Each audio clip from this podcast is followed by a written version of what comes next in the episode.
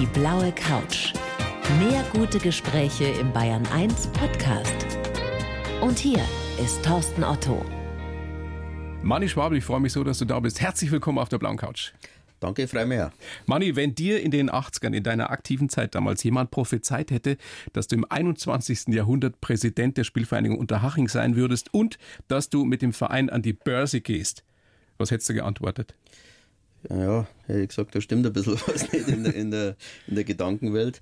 Ich, hätte mir das auch nicht dreimal lassen, dass es einmal so kommt, aber meistens ist es ja so, wenn du was nicht planst, dann kommt es meistens dann, wie es im Endeffekt aber dann doch zu einem passt. Und so habe ich mittlerweile erklärt, dass man nichts erzwingen soll, sondern dass man einfach mal abwarten soll, was das Leben halt so bringt. Aber aufregende Zeit jetzt gerade, oder?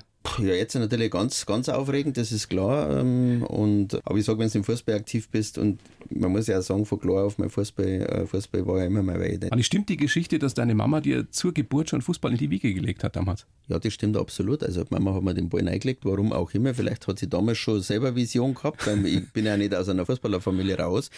Papa im Fußball gar nichts am Hut gehabt. Der war bei der Feuerwehr am Tor gestanden, habe ich gesagt, Papa, bist du dumme abgebuchst, dabei haben die schon drei Tore geschossen. Also ich will damit nur sagen, irgendwo hat Mama vielleicht irgendein Fable dann für den Fußball gehabt. Ja, der Ahnung gehabt, dass du vielleicht auch irgendwie ein spezielles Kind sein könntest. Ja, vielleicht auch. Und es hat sich nachher, hat mir Mama erst einmal erzählt, dass ein Lehrer äh, in der Grundschule oder der Grundschullehrer von mir mal gesagt hat, Frau Schwabel, da haben Sie ein ganz besonderes Kind. Ernsthaft? Was auch immer damit Also nicht, weil ist. du Das so, so ich, besonders schlau warst, oder? Das, ja, das ist clever vielleicht, aber das war ja, aber äh, ich weiß, ich weiß ja auch nicht, warum der das gesagt hat. Und ähm, war ein bisschen ein Hund war ich nämlich schon. Ich habe ja dann auch schon ein bisschen immer auf Zeiten geschaut, wie es die Mitschüler geht und so. Und einen habe ich damals gehabt, das weiß ich noch, da ist halt in der Familie mal der Elternteil gestorben und der war so traurig und war ganz schlecht im Mathe und habe mir gedacht, dem helfe ich jetzt. Und bin am Vortag ins Lehrerzimmer nicht einbrochen, nicht, aber halt nein, habe mich nicht geschlichen, ne? klar war ja, da bin ich überall Dir durchgekommen. Zugang verschafft. Sagen wir mal, ich habe rechtlich sauber den Zugang verschafft, habe die Probe raus und wir haben dann gemeinsam so geschafft, dass er einen, einen Dreier gehabt hat. Und da war ich ein bisschen stolz, weil man andere auch mal, wenn sie in Not sind, auch mal helfen kann. Aber mei, das sind halt so Geschichten, die hat jeder vielleicht schon mal erlebt. Ja, man muss manchmal zusammenhalten. Es ist ja auch ganz ähnlich wie jetzt bei euch bei Haching. Äh, Dieser Börsengang, das ist ja nicht die Manni-Schwabel-Aktion, sondern da steckt ein ganzes Team dahinter. Ja, das muss man ja sagen. Natürlich, der Präsident oder wenn du Ex-Fußballer bist, hast deinen Schädel natürlich immer vorn draußen. Das ist ja klar und bist da immer erster Ansprechpartner. Aber man muss jetzt schon mal ganz deutlich sagen, dass das eine Geschichte vom Gesamtverein ist. Der Zusammenhalt, alle wollen in die gleiche Richtung marschieren und hat sich im Übrigen jetzt gesagt, in der Negativphase die zwölf Spiele ohne Sieg, wir haben ja überhaupt kein Tor mehr geschossen, hätte wahrscheinlich auch kein Trainer erlebt und im Verein wären alle unruhig geworden und ich glaube, das macht es uns schon ein bisschen besonders, muss man schon sagen, weil ich kann nicht immer nur sagen, einer ist schuld, sondern wir sind ein Team, da muss ich mir genauso hinterfragen, warum habe ich im Winter keinen Stürmer geholt. Also da schauen wir schon genau hin und versuchen das schon auch sauber menschlich zu lösen. Wenn es natürlich gewesen wäre, dass der Trainer schuld gewesen wäre, dann muss der reagieren, weil im Streichelt zusammen auch nicht. Also von dem her, glaube ich, macht uns das schon ein bisschen besonders und ich hoffe, dass alle weiter miteinander am Strang ziehen und nochmal, das ist das komplette Ergebnis der, des gesamten Vereins, des gesamten Teams.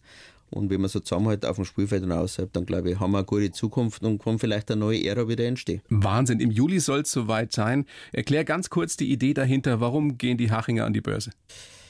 Ja, grundsätzlich habe ich zu unserem Trainer, zum Klaus Schrammer, mal schon vor fünf Jahren gesagt, irgendwie spüre ich, Haching muss irgendwas anders machen wie alle anderen in, in, im, im Profifußball, weil sonst braucht uns kein Mensch da. Dann haben wir halt irgendwo, ist mir dann einmal eingefallen, das wäre doch der Weg, weil ich der Meinung bin, dass immer weiter verschulden unterhalb der zweiten Liga. Erst die Zweitligisten, die sind ja gesattelt, aber ab der dritten Liga bis runter, ich muss auch sagen, zu den Amateurvereinen, musst du irgendwas einfallen lassen, weil wenn es natürlich wartest bis am höheren Stellen einmal was einfällt, dann sind wir alle kaputt da unten.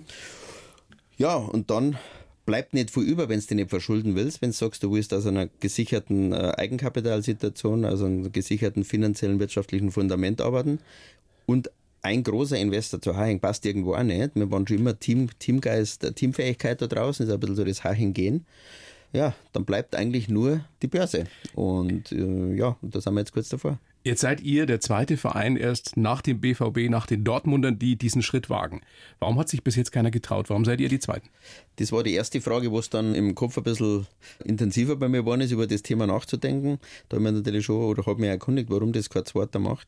Im Laufe der ganzen Gespräche kam halt dann raus, wenn man jetzt das Ganze ein bisschen verfolgt im professionellen Fußball, viele Vereine sind sich ja aus welchen Gründen auch immer in den Führungsgremien ja gar nicht einig, ob überhaupt eine Ausgliederung Sinn macht. Das heißt, aus dem EV, aus dem eingetragenen Verein raus in der, in der, in der Kapitalgesellschaft, weil natürlich ein Fußballfan zu Recht oder auch zu Unrecht sagt, ja, unser Club wird verkauft. Da habt ihr keine Sorge, hast du keine Sorge, dass die Fans bei Haching das auch befürchten, dass die das sagen? Nee, der Club wird ja nicht verkauft, sondern wird endlich mal auf solide Füße gestellt. Und ein wichtiger Punkt war bei uns, dass wir, wo die Idee dann geboren ist, dass wir sagen, Ausgliederung, Satzungsänderung und dann den nächsten Schritt machen, dass du die Mitglieder am Fernseher ein, an, an die Hand nimmst oder mit ins Boot nimmst.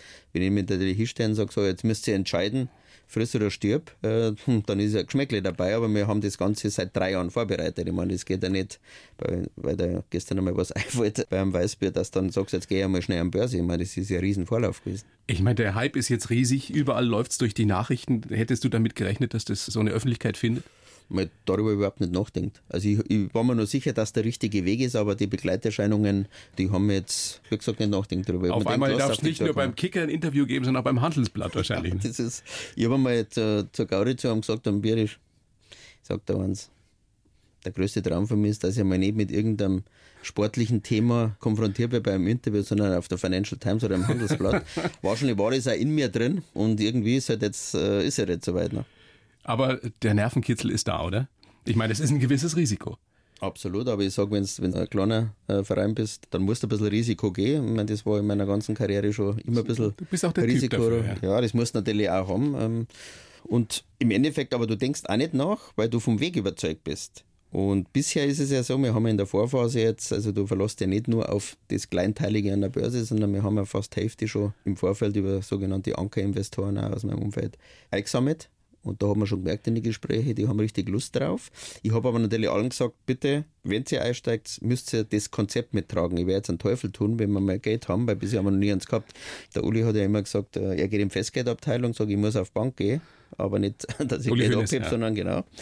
Und dann haben wir auch gedacht, irgendwann, das zeige ich ihm schon, dass ich auch mal auf Festgeldabteilung gehen kann. Und das ist jetzt der Fall. Aber das verleitet hoffentlich nicht dazu, dass man das Konzept ändert und den Nachwuchs hinten lässt. Aber da sind wir, glaube ich, zu gut strukturiert jetzt mittlerweile, dass das nicht passiert. Die Aktie soll 8 Euro kosten? Das wird sich noch rausstellen. Also der Zeitpunkt und, und der genaue Wert wird die nächsten Wochen rauskommen. Dann werden wir es auch verkünden. Aber lang ist es nicht mehr hier bis die erste Platzierungsrunde oder das öffentliche Angebot kommt an der Börse München. Ja. Also beim BVB war es ja so, die haben den Ausgabekurs, glaube ich, bei 11 Euro gehabt, jetzt sind sie bei gut 8 Euro. Gibt dir das zu denken? Nein, da müssen wir andere Branchen auch schauen, aber wie gesagt, auch mit dem habe ich mich nicht so intensiv befasst. Und jetzt der BVB mit unserem, A ist 19 Jahre her, B haben die eine ganz andere Bewertung, eine ganz andere Stückelung, weil mich schon auch gefragt hat, ja, ist jetzt rausgekommen, dass ca. 8 Euro der Aktienwert sein wird. Dortmund hat damals 11, aber waren ja erste Liga, wir sind dritte, das hat mit dem überhaupt nichts zu tun. Also man muss die Stückelung, man muss eigentlich die Unternehmensbewertung anschauen und da ist Dortmund natürlich 20 Mal so viel wert insgesamt wie jetzt Unterhaching, aber es macht ja nichts. Also Manni, vor genau 30 Jahren, ich habe das jetzt nochmal recherchiert in der Vorbereitung, da bist du gerade vom Club zurück zum FC Bayern. Im Juni, Juli 89. Ja. Kannst du dich noch erinnern, was du da getrieben hast, gerade jetzt so Mitte Juni? Noch Urlaub oder schon Trainingslager? Ja, wahrscheinlich war ich mit meiner Frau im Urlaub. Na, warte mal, da habe ich ja geheiratet. Na, sieben Tage, genau. Nein, am 1.7., da war ich nicht im Urlaub. Aber anschließend waren wir Deswegen frage ich. ja, genau, 1. Juli 89. Ja, jetzt. jetzt Gut, dass du mich draufgebracht 30 Jahre verheiratet. Ja, na, schon länger. Weil ja. standesamtlich 87 war. Ja. Aber das ist die Perlenhochzeit, 30 Jahre. Ehrlich? Steht da was Großes an oder kann deine Frau sich auf, also, auf was da freuen? Ist ja, da ist ja gar nicht mehr lang hier, das ist ja schon. Nächste Aber jetzt Woche. weiß ich, warum meine Frau in Urlaub geflogen ist. Die fliegt nämlich heute mit ihren Mädels und mit Freundinnen äh, in Urlaub. Jetzt weiß ich, dass. Ha, okay. Also, was man in so einem, was man auf der blauen oder rotblauen Couch eigentlich Ja, alles erfährt, das ist du? echt brutal. Das- das Aber die ist dich- schon weg, nämlich. Das ja. bringt dich weiter für echt. ja, ja, die ist halt schon geflogen. Und die ist auch am 1. Juli nicht da. ja, wenn es heute geflogen ist, dann Naja, ja, stimmt. Wird keinen Sinn machen. nicht unbedingt. Der Uli Hoeneß hat dich damals geholt, wieder vom Club zurück, ne? Es war ja so, ich bin ja äh, von Bayern damals weg. Also ich habe Jugendmannschaften bei Bayern durchgemacht. Ich bin ja mit Elfi von Holzkirchen zu Bayern gegangen, war, bin dann hochgekommen und habe dann einen Profivertrag unterschrieben und habe mit 19 dann das erste Bundesligaspiel gemacht, neben Augenthaler und so weiter. Du, da warst schon nervös. Vor allem beim Essen abends hast du Angst gehabt, dass der Gabi runterfällt oder was nicht, dass dann der Trainer sagt, ja, der kann nicht einmal unfallfrei essen. Und ähm, dann habe ich aber gemerkt, für die weitere Entwicklung äh, wäre vielleicht besser, dass man einen, einen Schritt macht und habe dann das mit Bayern gemeinsam so gemacht, dass die mich verkauft haben nach Nürnberg. Zum Glück, die haben damals eine ganz junge Mannschaft aufgebaut, Sensationszeit, aber mit Rückkaufsrecht. Das heißt, Bayern hat die Hand immer drauf gehabt, das wollten sie nicht ganz weggeben. Und dann wollte mir Bayern halt zurückkommen. Also der Uli an vorderster Front der Jo Peinkes war damals Trainer. Und genau, und dann kam es dazu, dass ich dann wieder bin. Und da hast du ja dann auch deinen richtigen Durchbruch gehabt in der Bundesliga letztendlich. Also einen richtigen Durchbruch habe ich in Nürnberg gehabt. Ja. Also ich bin in Nürnberg Nationalspieler geworden. Stimmt. Äh, ja. Beckenbauer war, war, Nationaltrainer damals.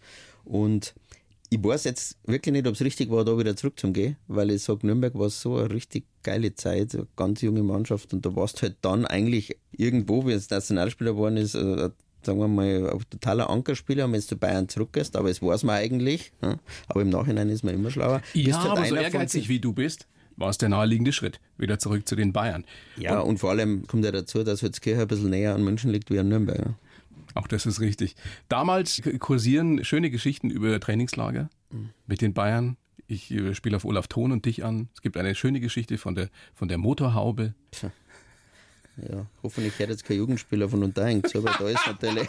Da ist, das ist alles verjährt, Mann. Da ist natürlich schon so, Disziplin ist oberste Gebot, immer demütig, bodenständig bleiben, keine Rollkoffer, kein Zopf, keine Ohrringe und so weiter. Und wenn ich jetzt zurückdenke an das wahrscheinlich das Trainingslager am Tegernsee, wo wir halt ein bisschen über den Zapfenstreich uns bewegt haben und gedacht haben, okay, dass wir jetzt schnell heimkommen, müssen wir im Auto fahren. Ein Bekannter vom Olaf Tom war dabei, aber wir waren so viel, äh, weil es so lustig war und da waren halt nicht für alle Platz im Auto und dann hat sich halt der Herr Schwabel gemeint, der macht sich besonders wichtig und hockt sich halt auf Kühlerhaum. Ich denke, da wird schon keiner mehr wieder was. Elf war Zapfenstein, also wir haben schon sauber überzogen, weil wir gedacht, die schlafen eh schon alle, die Verantwortlichen. Wir fahren da hinter und ich sehe es vor beiden schon, wie drei Köpfe, die wo ein bisschen roter waren, dann gewartet haben. Und ich konnte aber nichts sagen, weil der andere ist hingefahren. Ich konnte nicht sagen, halt. Und der ist vorbeigefahren an den drei und da standen halt der Uli Hünnes natürlich, ist klar, Jupp Heynckes und der Egon Kordes da. Und wir natürlich super, mit, auch noch mit dem Vereinsanzug, also wie blöd kann man denn sein, fahren vorbei, gut, zurückgegangen. Olaf Thom wollte diskutieren, also wir mussten, mussten nein, die haben uns eh gesehen. Olaf Thom mit dann diskutieren, ich habe gesagt, Olaf, bitte, ich bin gleich durchgegangen und denke, legt jetzt einfach ins Bett, ruhig sein und es gibt jetzt nur noch eine Chance, am nächsten Tag im Training so viel Gas geben. ich weiß heute noch, da glaube ich, hat es 40 Grad gehabt wie heute und das haben wir dann auch gemacht und dann war es so, dass der Jupp Heynckes gesagt hat, okay, gut. Er hat es nicht lustig gefunden, aber er hat gesagt, so viel Gas wie die Jungs geben, ist es okay. Ja, aber das ist ja dann Grundvoraussetzung und das haben wir dann gemacht und so ist die Geschichte, kann man es auch verzeihen, aber das, also im Nachhinein muss man schon sagen, das war schon ein bisschen frech. Gell? Was würdest du dem, dem Money von damals mit Anfang, Mitte 20 sagen, aus heutiger Sicht? Einen Rat mitgeben? Für die Aktion jetzt? Na, grundsätzlich. Grundsätzlich. Ja, Rat, ich war so immer so, so gestrickt und das war ja natürlich auch aus der Historie raus, weil immer der Kleinste war, nie aufgeben, immer alles geben weil sonst kommst du sowieso nicht weiter. Das braucht man mir jetzt nicht mitgeben. Mal vielleicht noch intensiver mal auf die Ernährung schauen. Ich meine, früher war es natürlich schon so, dass man halt schon die, die, die Kellerpartys beim Augenthaler, da trinkst du dann kein stilles Wasser auch nicht. Ist die Frage, ob das dann letztendlich gut ist. Nein, das muss man schon sagen, aber das war halt eine also andere Zeit. Also mehr auch. drin gewesen? Also wenn du so professionell gelebt hättest, wie die Jungs heute leben? Ich sage, es ist immer mehr drin. Aber damals war das Tempo noch nicht so hoch, muss man sagen. Also ich kann mich noch viele Sachen erinnern, wo wir wirklich mal auf den Bauchansatz geschaut haben, der Charlie Dorfner und ich, habe gesagt, pff, gut, dass die Trikots, die waren ja damals weiter. Also in der heutigen... Also ihr wart nicht austrainiert? Ja, schon, aber halt ein bisschen einen Bauchrand äh, hast du immer gehabt. Ich meine, wenn du Weißbier trinkst, wir haben natürlich schon in Maßen natürlich das gemacht, aber dass ein bisschen was am Bauch hängen bleibt, ist klar, das hat ja dazugehört, das hat ja den Mädels auch gefallen, so ist es ja nicht. Und, ähm, aber die Trikots waren, also muss ich Adidas oder die anderen Firmen schon ein Lob aussprechen, das sind schon auch mit der Zeit gegangen. Aber das war damals, vielleicht hast du dann auch die Lockerheit gehabt, aber so von der Ernährung vielleicht ein letzten Ding noch machen, das, ähm, aber es kommt vielleicht heute unsere Nachwuchsspieler und dahin zugute, dass ich sagen kann, ich würde es jetzt so und so machen. Stimmt es das eigentlich, dass du damals für, für die Musikauswahl zuständig warst, auch im Bus? Damals? Ja, sowohl beim Club als auch bei den Bayern? Nein. Das ist eher jetzt, wenn ich mit, mit der U17 im Jugendbus mitfahre. Dann wird aber aufgelegt? Ja, ich meine, wenn ich mir nur das anhöre, wir sind von Karlsruhe angefahren, haben Klassenerhalt bei der U17 und du hörst dir dann das Zeug, so was die spielen, da brauchst du Aspirin-Tabletten. So. Und dann habe ich gesagt, Jungs, jetzt kommt einmal, jetzt die Belohnung war, ihr habt das als Urherrn der Verweis nicht absteigen seid, aber jetzt die Nerven, wo ich braucht habe, äh, jetzt hören wir immer was an, dann haben wir halt auch bei Sabina Taxidol das ganze Zeug, natürlich auch italienische, so wie Pupo und so weiter. Aber alle, ich natürlich gefragt, kennt ihr es, die Lieder, jeder Jahr kein Mensch hat das Lied kennt. Aber es war wurscht, es war eine gute Stimmung und glaube ich, sind wir dann alle zufrieden daheim ausgestiegen. Stell mir das gerade vor, wie die Jungs, die 17-Jährigen im Bus sitzen und die wollen ihren Rap hören und, und ihren Hip-Hop und so weiter und dann kommt der Money und Ja. legt aber auf. Ja, man kann aber nicht alles in meinem Leben geben. Man muss schon ein bisschen geben und nehmen, ist das. Du bist schon streng mit den Jungs, gell? Ja, ich bin schon streng. In der Hinsicht, weil ich sage, Jungs, ihr dürft euch nie den Vorwurf machen, im Nachhinein zu sagen, hätte ich damals alles gegeben, hätte ich alles reingeschmissen, hätte ich alles dafür getan, sage ich immer, wenn ihr es dann nicht schafft, dann hat es nicht Zeit, mehr oft kommt eine Verletzung und solche Dinge dazu. Aber nachher mit 35 am Stammtisch sitzen oder dann Diskussionen führen, hätte ich damals, das tut euch weh, habe ich immer gesagt, oder sage ich immer zu den Jungs. Und das glaube ich, äh, das ist die Maßgabe, die ich ihnen immer mitgebe, weil ich habe es ja selber alles durchlebt. Also ich denke schon, dass die Deswegen Tipps bist du ja auch glaubwürdig. Denke weil ich die ja schon, wissen, ja, was du geleistet hast. zumindest, Ja. Ja. Gab es damals eigentlich schon Rollkoffer in den 80ern? Na, mit Sicherheit. Also ihr hattet keinen, auch bei den Bayern nicht.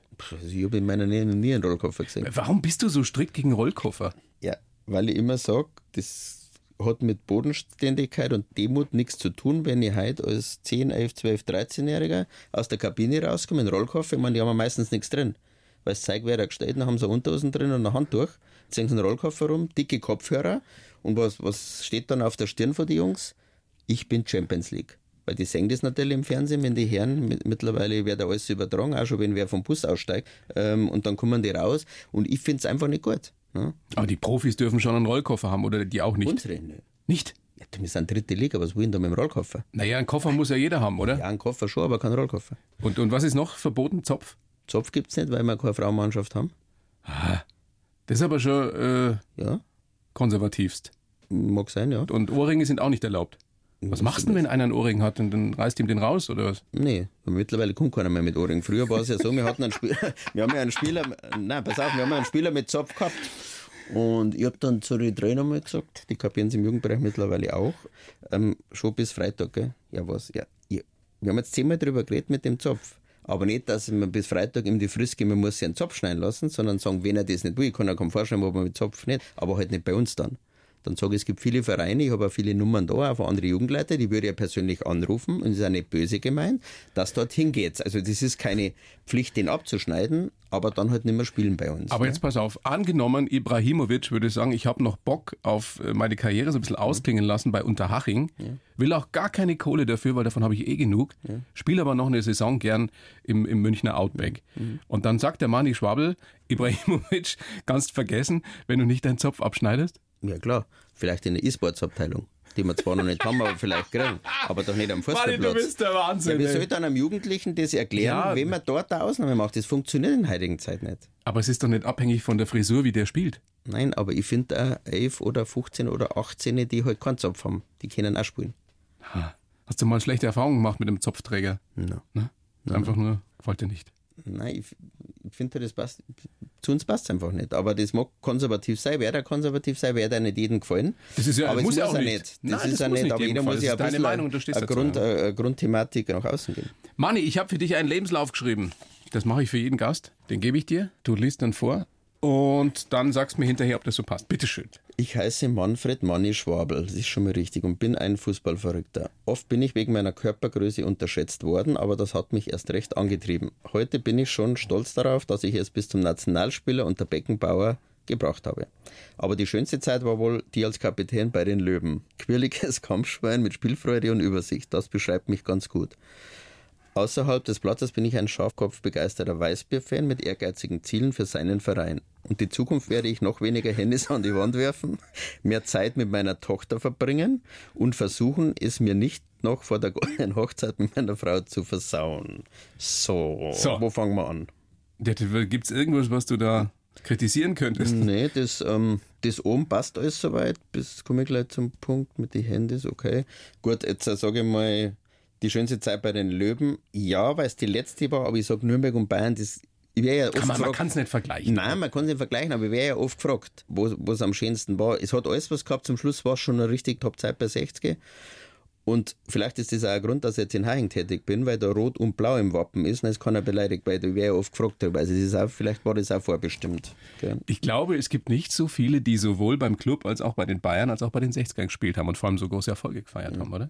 Fällt dir noch jemand ein? Ja, nein, glaube ich nicht, aber die glaube ich waren auch nicht alle so, so heimatverbunden, dass sie gesagt haben, ich meine, ich hätte auch mal nach Köln gehen können. Ja. Stimmt die Geschichte, dass deine Frau ja, am Telefon war und es dir dann nicht gesagt hat? Nein, das, das war dann Haching beim Willi Entmann. Jetzt müssen wir noch mal kurz zurück in Köln. Da war ich Nürnberg Nationalspieler und Christoph Daum war damals Trainer in Köln mit Hessler, Lebaski und so weiter. Die waren die größten Konkurrenten von Bayern. Die rechte Hand vom, vom Daum war, hat der Spur geschaut und wir wollten abends zum Essen gehen in Nürnberg. Und nach dem Spiel im Stadion ist derjenige noch mit uns heimgefahren und bis ich mich umgezogen habe, äh, weil ich war im Trainingsanzug im Stadion, bin ich dann runtergekommen, aber irgendwie schon so eine komische Stimmung. Ich denke, was ist denn jetzt los? Also die Folge war, dass meine Frau gesagt hat, wir gehen nicht schon zum Essen, das wäre auch nett Werner, aber der geht sowieso nicht nach Köln. Also ich bin nicht einmal noch zu dem Punkt gekommen, dass ich mich frage, was ich dort verdient hätte. Also das war schon, das war schon heiß. Aber jetzt ja, muss die ich Frau hat dich offen beim Griff, du. ja, die hat mich jetzt momentan, doch, die hat mich eigentlich schon im Griff, muss ich schon sagen. Aber ich möchte nur kurz da eingehen. Ja. Also was mir am allerwichtigsten ist, mehr Zeit mit meiner Tochter verbringen, weil die Caro natürlich schon, mag es auch, wenn du Vater bist, Fußballsohn und so weiter, da bleibt ja immer irgendwer auf der Strecke. Also, Dein Sohn hat dich ja im Endeffekt erst zu Haching gebracht, ne? Der hat mich dann auch zu Haching gebracht und dann wollte das war eine Neufahrt, also Vater, Papa natürlich. Ich habe damals Zeit gehabt, weil ich bei 60 aufgehört habe oder aufhören habe müssen. Und dann bleibt natürlich das zweite Kind schon ein bisschen hinten muss ich ganz ehrlich sagen. Und das willst du jetzt wieder gut machen? Ja, das hat sich jetzt so ergeben. Und Caro ist, wir haben so eine Wellenlänge. Also Caro ist ein bisschen meine Beraterin oder ein bisschen die Ratgeberin, muss ich ehrlich sagen, weil Caro hat eine brutale Menschenkenntnis. Das heißt, du fragst sie, welche Spieler du holen sollst? Ich frage schon um die Meinung. Ich, ich meine jetzt... Äh, ähm, das erkläre ich schon mit Klaus Schromm oder, oder mit, mit, dem Trainerteam. Aber so von der Einschätzung her, was meinst du vom Typ her und kann das passen? Und, aber sie sagt es mir natürlich auch knallhart, gell, wenn ich wieder einen Fehler mache. Also mit einem Weißbeeren ist es ganz schwierig. Aber die sagt es mir so knallhart und das liebe ich ja offen, ehrlich sein. Und das ist auch was, was, was ich versuche in dem Verein, dass man wirklich offen kommuniziert und nicht, dass einer das Gefühl haben muss, hinterrum. Lieber tut es einmal weh, wenn einer was sagt. Ich finde das wesentlich ehrlicher, wie das Rumgeeiere, was nicht weißt, es drauf ist. Absolut, aber du weißt schon, dass es ein großes Glück ist, dass du im Endeffekt, ich will nicht sagen, eine zweite Chance mit deiner Tochter gekriegt hast, aber ja. dass ihr Sohn so eine Wellenlänge jetzt habt. Ja. Hätte auch sein können, dass ihr euch komplett aus den Augen verliert, weil sie sagt, der hat sich ja früher schon nicht so gekümmert und das ist ein großes Glück. Nein, muss ich sagen, absolut. Da bin ich auch wirklich sehr, sehr dankbar und die goldene Hochzeit mit meiner Frau, also da wäre jetzt Vollgas geben, dass das zustande kommt. sind ja noch 20 Jahre hin. Sind noch 20 Jahre, da muss ich mich schon ein bisschen ändern und einmal ein bisschen eher heimfahren manchmal. Aber es ist natürlich auch ein Problem bei uns, muss man jetzt auch sagen. Jetzt haben wir das Wirtshaus am Sportpark auch noch selber übernommen und da richten wir es ja doch so, wie es uns selber schmecken hat. Und da bleibt mir doch manchmal hängen. Aber das ist jetzt echte Herausforderung. So muss ich echt sagen, und da muss ich echt ein bisschen runtergeben, Geist. Stimmt diese Geschichte eigentlich? Also, ich meine, du hast es gerade schon angerissen. Du musstest gehen damals bei den 60ern, weil es ja diese Fetenaffäre gab. Ihr seid nicht zur Party vom Wildmoser gegangen, sondern habt selber was organisiert. So simpel war das? Und würdest du das heute auch so machen als Präsident, wenn die Spieler eine andere Party organisieren, da einen rausschmeißen? Es kommt auf die Situation drauf an. Wenn es natürlich vorsätzlich ist, ich mache es genau dann, wenn es ein Verein macht, dann macht es auch keinen Sinn, dann ist es ja gegeneinander. Und ein Gegeneinander hat er noch nie Sinn gemacht. Das ist in der, in der Beziehung genauso, wie wenn es in einem Verein oder in einem Team. Es war so, dass wir, wie gesagt, ein Haufen damals bei 60 waren und ein paar Spieler eben äh, verabschiedet worden sind, wie Thomas Miller, Bernhard Trares, Rainer Berg das sind ja nicht, insbesondere Thomas Miller, muss man sagen, das war der Inbegriff damals vom Kampfschwein und vom 60er-Spieler, der hat ja immer alles in die Waagschale geschmissen. Er war jetzt nicht, sagen wir mal, technisch perfekt. Zum Tom habe ich immer gesagt, wie viele Bälle trittst heute wieder zusammen im Training. Müssen wir schauen, dass wir mehr damit rausnehmen. Aber der hat halt alles in die Waagschale geschmissen. Ja. Und dann haben wir gesagt, nachdem der Freund gesagt hat, er macht heuer keine Saisonabschlussfeier, denke ich, dass es eine Pflicht vom Kapitän ist, eine zu organisieren. Und das war sechs Wochen vor diesem ominösen letzten Spieltag.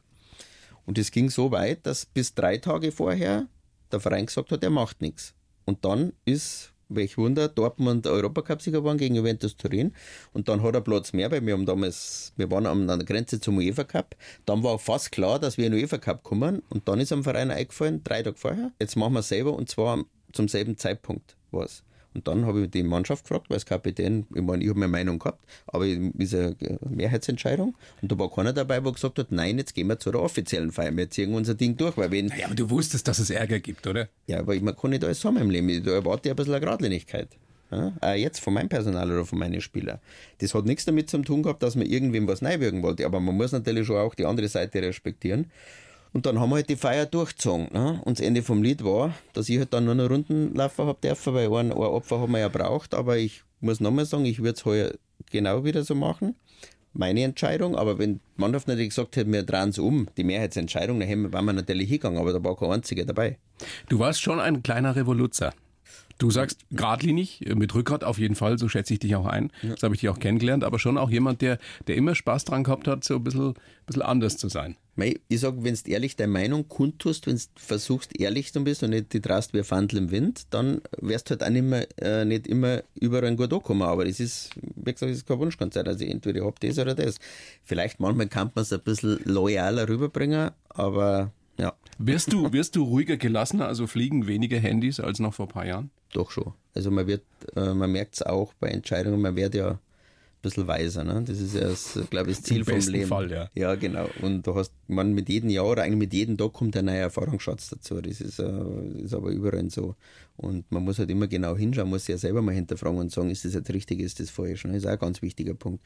Auch bei den Spielen, ich kann nicht immer sagen, wenn ich nicht spiele, weil ist immer der Klassiker, dann ist ja alles ungerecht. Ne? Aber ich habe gesagt, wir können aber auch noch mit 11 spielen. Wir können zwar beim DFB mal einen Antrag stellen, dass wir mit 15 spielen, dass alle zufrieden sind. Das geht halt nicht.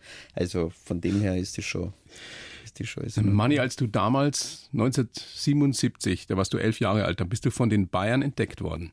Mhm. Und eigentlich hätte das ja gar nicht passieren dürfen, weil eigentlich hättest du ja bei einer frohen Leichnamsprozession sein müssen. Mhm. Ist das, das ist, ist das Schicksal, Fügung, einfach Glück gewesen? Was war's? Wahrscheinlich ein Mix von allem. Also das war so, dass Holzkirchen München war ja Lichtjahre weg von der Entfernung. Und wir haben in Holzkirchen natürlich auch eine Mannschaft gehabt, das ist klar, das war sowieso mal weit. Ich habe nichts anderes da bei Fußball gespielt. Also die Schule ist halt nebenher noch mitgegangen. Wobei du gut in der Schule warst, ne?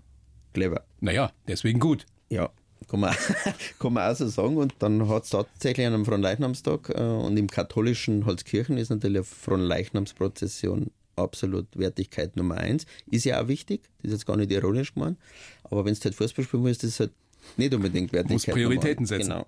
Und mit meiner Mama einen Deal gemacht und die hat gesagt, während der Prozession, Papa ist ein bisschen weiter vorn gegangen, das haben wir natürlich clever gemacht, raus aus dem Zug, weil ich habe gewusst, ich bin mit dem Kopf gar nicht dabei, ich war mit dem Kopf schon am Fußballplatz, weil der große FC Bayern mit der D-Jugend gekommen ist.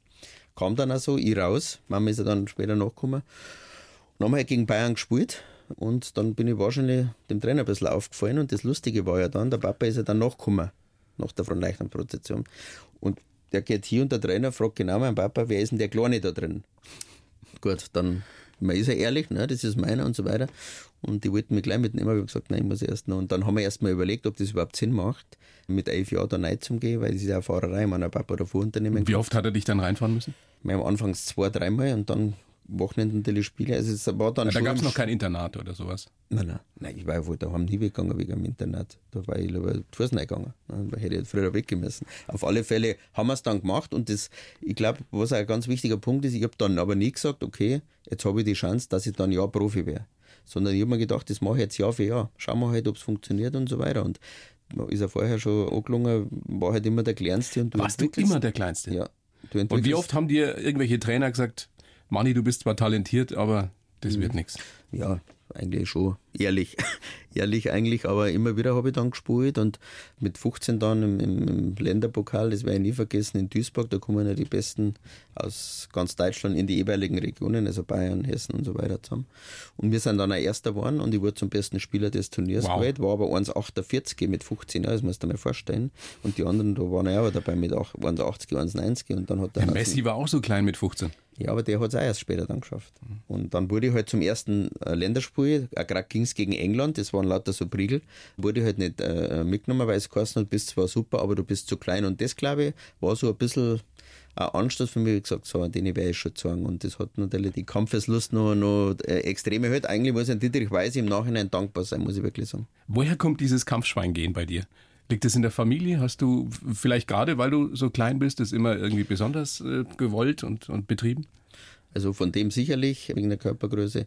Und dann auch, wenn du bitter bist und du willst einfach was erreichen und dann ziehst du das auch durch. Und so ist es jetzt ja auch. Also ich glaube, das ist auch ein bisschen, hat mehrere Facetten, das ganze Thema. 13 Jahre Profi gewesen.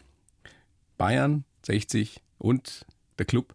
Das haben wirklich die wenigsten geschafft. Ich weiß gar nicht, wir haben es ja schon angesprochen, ob es überhaupt jemand außer dir so erfolgreich betrieben hat. Ähm, wer war dein bester Trainer? Wer hat dich am meisten geprägt? Das ist ja ganz, äh, ist, ist ja ganz schwierig. Ich meine, diese gab zum Beispiel, der Udo Lottig war natürlich mein erster Trainer bei den Profis. Also, pff, du hast den Respekt, das ist brutal. Ne? Ist vielleicht auch dem Alter geschuldet. Dann kam Heinz Höher in Nürnberg. Dann Jupp Heynckes habe ich ja zweimal gehabt. Beim ersten Mal war er ein bisschen verklemmt noch, weil da hat er ums Kartenspielen mit Bargeld nicht unbedingt so gefallen beim zweiten Mal, wie er dann wieder nach München gekommen ist, weil er sich gedacht hat, ähm, da komme ich eh nicht aus, weil der Uli ist ja selber mit am Tisch gehabt. Da war er lockerer drauf, der hat eine brutale Entwicklung hingelegt, muss ich echt sagen. Auch menschlich, ne? Ach, absolut. Aber ich kann auch gerne Werner nichts sagen. Also muss ich ganz klar sagen. Also der hat uns. Bist du mit dem gut ausgekommen? Ja, jeden Tag nicht. Er hat es auch mal geschrieben, aber es gehört ja dazu. Aber vom roten Faden absolut. Ich meine, der hat uns ja geschunden, das war ja brutal. Aber wir haben es auch braucht. Wer war eigentlich äh, der beste Schafkopfspieler, den du je kennengelernt hast bei den Bayern? Der Auge? Nein. Stefan nee, es Reuter? Gibt da, es gibt da keine guten und keine schlechten. Es gibt da nur erfolgreiche und weniger erfolgreiche. Naja. Ist wie bei den Trainern. Was ist ein guter Trainer? Wenn er am Wochenende gewinnen kann, den ganzen Wer Tag war der erfolgreichste? Also der Uli Hönes nicht. Das war der unerfolgreichste. Ich sage Stefan Reuter, Olaf Thon, weil die waren so Sicherheitsspieler, was? Die haben nur die Sichern gespielt und der, der Uli und ich, wir haben natürlich immer Dinge rausgeholt, der Fredi Binder, der Marcel war einmal da geguckt oder der Physio. Wir haben frecher gespielt und da gewinnst meistens nicht, aber dafür haben wir Gaudi gehabt. Aber wenn ich nur einen Sichern habt ihr gespielt? Um wie viel? um Geld, ja. Ja, ja, ja. Damals um Mark. Also um Pfennig und Mark. schon klar. Aber Ja, das heißt, man, das man konnte an so einem Abend, hast, was ist das meiste, was du mal verloren hast? Ja, das habe ich jetzt wirklich vergessen. Ach komm! Na, das ist so. Du meinst, wir sind unter uns, oder? Ja, hört ja keiner zu. Na, das. Na, so gut war es Vierstellig? Nein, nein, nein, nein, nein, nein, nein. So gut war es nicht. Aber das Interessanteste war, wenn der Uli einmal gewonnen hat, hat er es nämlich in die Mannschaftskasse gezahlt. Weil er gesagt hat, das eine Mal will ich es jetzt auch nicht mit haben. Und sonst hat er immer verloren, aber nicht absichtlich, oder? Nee, aber der war dem Kopf immer woanders. Und jetzt ist es ja auch so, weil wenn du Spielt Spieler ihr bist. noch zusammen? Ja, ab und zu. Aber was interessant ist, dass bei uns im Bus, im Mannschaftsbus, zwei Runden schon, jetzt kommt die dritte dazu. Luca Masaya kam letztes Mal zu mir. Ich habe eine, super Meldung, haben wir gedacht, der hat irgendwas im Lotto gewonnen oder was. Jetzt kann ich scharf kopfen, sagt er zu mir. Und dann sage ich, das ist ja ganz interessant, super Meldung, ich war total im Stress gerade. Aber es ist wirklich schön, wenn man das sieht, dass zwei bis drei Tische Karten spielen, die spielen nicht teuer. Ich spiele ab und zu mit, dann wird es ein bisschen mit Länge und so ein bisschen teurer. Dass nicht jeder nur da hockt und seinen Computer und sein Zeugs schaut, sondern auch wirklich einmal äh, Gesellschaftsspiel. Und da muss ich schon sagen, das spricht für unsere Jungs und ähm, ja, bin ein bisschen stolz drauf, muss ich echt sagen. Jetzt habt ihr ja wirklich große Pläne. Wir haben ja schon den Börsengang angesprochen. Das heißt, die Spielvereinigung unter Haching 2022 spätestens in der ersten Liga wieder? Nein, nein, da glaube ich, hast du verlesen. Also ich habe gesagt, äh, in, in den nächsten zwei, drei Jahren werden wir den Angriff auf die zweite Liga anstreben. Ja, nächstes Jahr wahrscheinlich schon, oder? Das Ziel werden wir jetzt in der neuen Saison werden wir schauen, dass wir in der ersten Tabellenhälfte landen, aber die zwei Jahre drauf wird das Ziel sein, Aufstieg in die zweite Liga. Aber nur Ziel ausgeben hast du nicht, dass man es erreicht. Also wir müssen schon alle nur ein bisschen bodenständig und demütig bleiben und uns jetzt nicht zu wichtig machen. Aber wir haben jetzt natürlich dann schon die Möglichkeit, das zu tun, was notwendig ist, um die Ziele auch zu erreichen. Bisher war es ja Mangelverwaltung in Unterhaching. Genau vor 30 Jahren habe ich in der Vorbereitung gelesen, ist die Spielvereinigung unter Haching in die zweite Liga aufgestiegen. 89. Aber im Jahr darauf gleich wieder abgestiegen. Ja, darum steigen wir heuer noch nicht auf wahrscheinlich. Also es ist wirklich, also es ist langfristig angelegt. Es ist nicht so, dass du sagst, jetzt haben wir dann wahrscheinlich mit dem Börsengang auf einmal Kohle und dann nächstes Jahr zweite Liga, übernächstes Jahr erste Liga. Überhaupt nicht, sondern wir, wir werden einen Teufel tun, jetzt unser Konzept zu ändern. Da wird die Jugend genauso weiter hochgezogen und mit Geld ausgestattet wie in Infrastruktur, Stadion. Es wird gerade ein neuer Platz gebaut für die Jugend, Umkleidekabinen. Natürlich auch in die Qualität und Quantität der Mannschaft. Wir haben es ja letztes Jahr gesehen, also so eine Negativserie hat überhaupt noch kein Verein hingelegt, wie wir. Wir haben ja zwölf Spiele gar nichts gewonnen. Ich habe zu den Jungs gesagt, jetzt wird es einmal Zeit, weil sonst sind wir wieder unten in der Regionalliga. Das geht nämlich schnell im Fußball. War natürlich ein bisschen dem geschuldet, dass der Kader natürlich auch nicht so breit war. Ist auch wieder dem Finanzen geschuldet. Und wenn du natürlich mal vier, fünf, sechs in der Spitze zehn Ausfälle hast, dann kannst du es natürlich mit einem ganz geringen Budget, wo eh immer mit der heißen Nadel gestrickt ist, natürlich auch nicht äh, kompensieren. Und da wir, haben wir jetzt natürlich schon mehr Möglichkeiten, aber wir werden keine ablösen sollen oder keine teuren Spieler holen, weil dann ist das Geld schneller weg, wenn wir meinen. Also da ist mir die Jugend, die Infrastruktur und der nachhaltige Weg viel zu wichtig, dass ich jetzt sage, wegen einem oder zwei Jahren früher oder später aufzusteigen. Das werde ich nie riskieren und wir werden uns auch nie mit Harakiri bewegen. Aber mit was für einer Summe kalkuliert ihr denn jetzt beim Börsengang? Also was erhofft ihr euch? Also insgesamt sind angestrebt, dass äh, 12 Millionen eingesammelt werden. Vier haben wir ja schon im Vorfeld. Ähm, zwei weitere stehen noch an von Anker-Investoren. Dann werden elf dann mit den ganzen Kosten mit ca. 11, 11,5 übrig bleiben. Und das wird, wie gesagt, nochmal ein Mix werden, dass wir in Steine und Beine und nicht nur in Beine investieren. Und dann schauen wir mal, wie ein anderer Großer gesagt hat. Genau. Dann schauen sehen wir mal. schon. Genau. Kann es sein, dass du, dass du schon irgendwie so, so im Hinterkopf den Plan hast oder zumindest die Idee oder die Vision, irgendwann mal will ich mich dann doch mit dem Uli messen? Ist es denkbar, dass die Hachinger irgendwann mal wieder ein Konkurrent sein könnten, wie es ja mal eine Zeit lang zumindest so aussah? Nee, jetzt sind wir genau beim Thema. Das wäre total vermessen, über so Themen nachzudenken, sondern ich glaube auch, dass alle Vereine, auch in München jetzt von der ganzen Struktur, 60er, Bayern und Haching, jeder mit seinem eigenen Weg eine Daseinsberechtigung äh, haben.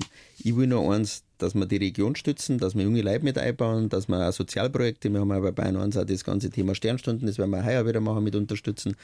Es muss nicht immer die ganz großen Summen sein, aber man kann sehr viel Soziales auch machen. Wir haben ein Sozialprojekt Haching schaut hin, äh, wo wir viel unterstützen ich muss nicht immer Champions League spielen, um Sieger zu sein, sondern es geht einmal in einer gewissen Liga oder man muss immer, äh, ich sage immer, Schuster bleibt bei deinen Leisten und einmal schauen, wo wir herkommen. Aber natürlich ist es so, dass schon der Wirtschaftlichkeit geschuldet ist, mindestens zweite Liga. Weil bisher ist von irgendwelchen Verbänden noch kaum eingefallen, dass man mal ab der dritten Liga runterschaut, auch auf die ganzen Amateurvereine. Da haben manche nicht einmal Bälle. Das wird noch spannend, wie die alle in nächster Zeit überleben. Ne? Aber das kann es ja nicht sein, weil Engelberg Kupka, der, der, der, unser Ehrenpräsident, der ist ja schon lange Verfechter des Ganzen, dass man das bis, bis runter eigentlich ein bisschen anders äh, aufstellen muss. Weil es kann nicht sein, wenn die Wurzeln einmal ausdörren, wenn die Basis wegbricht, dann werden uns das irgendwann auf die Füße fallen und das kann aber nicht sein. Also wenn das, wenn das das Ziel des deutschen Fußballs ist, ab der zweiten Liga runter einen Cut zu machen, dann äh, glaube ich, sind wir auf dem Holzweg. Also, jetzt steigt ihr dann erstmal äh, hoffentlich bald, hoffentlich nächstes, übernächstes Jahr in die zweite Liga auf. Ja. Mit der Kohle vom Börsengang. Und äh, jetzt im Juli habe ich gelesen, fand ich auch ganz spannend, findet ähm, der Merkur Cup, das Finale des Merkur mhm. Cups bei euch statt. Ja. Ich glaube 20. Juli. 20. Juli bei Und das ist das, das, weltgrößte E-Jugendturnier. Genau. Wow. Ja. Bin ja stolz, dass ich dort Schirmherr sein darf. Äh, nicht sein muss, muss ich wirklich sagen. Uwe Fahrers, der Initiator des Ganzen. Also wir haben da eine super Wellenlänge und der Merkur Cup passt halt auch zu unserer ganzen Philosophie. Regional, bodenständig, auf Werte schauen. Und da ist halt einmal ein UF-Turnier wichtiger wie das erste Heimspiel in der dritten Liga. Ich hoffe, der DFB geht den Weg mit, weil ich habe nicht. Aber die wissen das schon, oder? Dass Sie ihr wissen, an dem Termin nicht zu Hause spielen könnt. Ja, aber normal fragt man auch, aber ich habe gesagt, wir haben äh, das Merkur Cup schon zugesagt, also wir müssen auswärts spielen, sonst, sonst müssen wir am zweiten Spieltag anfangen. Ich hoffe, dass der DFB, aber das sind andere Dinge, spielen da auch eine Rolle, Sicherheit und so weiter. Jetzt war 60 Bayern, zwei in der dritten Liga dann Bayern natürlich im Stadion in der Landsarena. Also da spielen andere Dinge eine Rolle, weil wenn jeder sich wünschen kann und sie können nicht jeden stark geben, aber ich glaube, dass der Fußballgott ein Einsehen hat und wir Auswärtsspiel kriegen. Ich bin mir sicher, dass der Fußballgott ein Einsehen hat mit den Hachingen und mit dir, Manni. Bedanke mich sehr fürs Gespräch. Wünsche dir alles Gute, bleib gesund. Schöne Grüße an deine Frau. Dankeschön. Auf die nächsten 20 Jahre. Ja. Und, und bei der Goldenen spätestens, da treffen wir uns dann wieder. Da treffen wir uns wieder und es gibt ja noch ein paar andere Ziele auch. Zum Beispiel, aber nicht, weil jetzt bei Bayern 1 jetzt. Ich habe irgendwann auch mal gesagt, weil in Bayern 1 kommen wirklich die geilsten Lehrer. Mittlerweile hören es die Jungen ja schon. Ne? Ja, klar. Jeder kommt irgendwann drauf, dass die 80er. was gut ist. Brutal. Und ähm, ich habe irgendwann gesagt, Leute, wir haben es dann geschafft, wenn einmal Bayern 1 auf der Brust ist, wir nix, die nichts zahlen müssen, weil wir so viel Geld haben und die nur einmal am Tag sagen müssen, Haching ist cool und weiter so eine gute Musik spielen, das wäre nochmal so ein Ziel und das ist jetzt nicht, weil ich bei Bayern 1 hocke, aber das ist wirklich einmal gefallen und äh, vielleicht kommt das irgendwann. Also ich bin mir ganz sicher, dass gerade die Verantwortlichen, to whom it may concern, uns lauschen hier auf mhm. der blauen Couch mhm. und warum soll das nicht so kommen? Das wäre eine coole Sache. Mei, bisher sind, sind Visionen schon mal auf, aber man muss ja irgendwann einmal aussprechen. Vielleicht äh, gehen sie irgendwann in Erfüllung. Absolut. Vielen herzlichen Dank, Manni Schwabe. Danke. Auch danke. Die blaue Couch, der Bayern 1 Talk als Podcast. Natürlich auch im Radio. Montag bis Donnerstag ab 19 Uhr.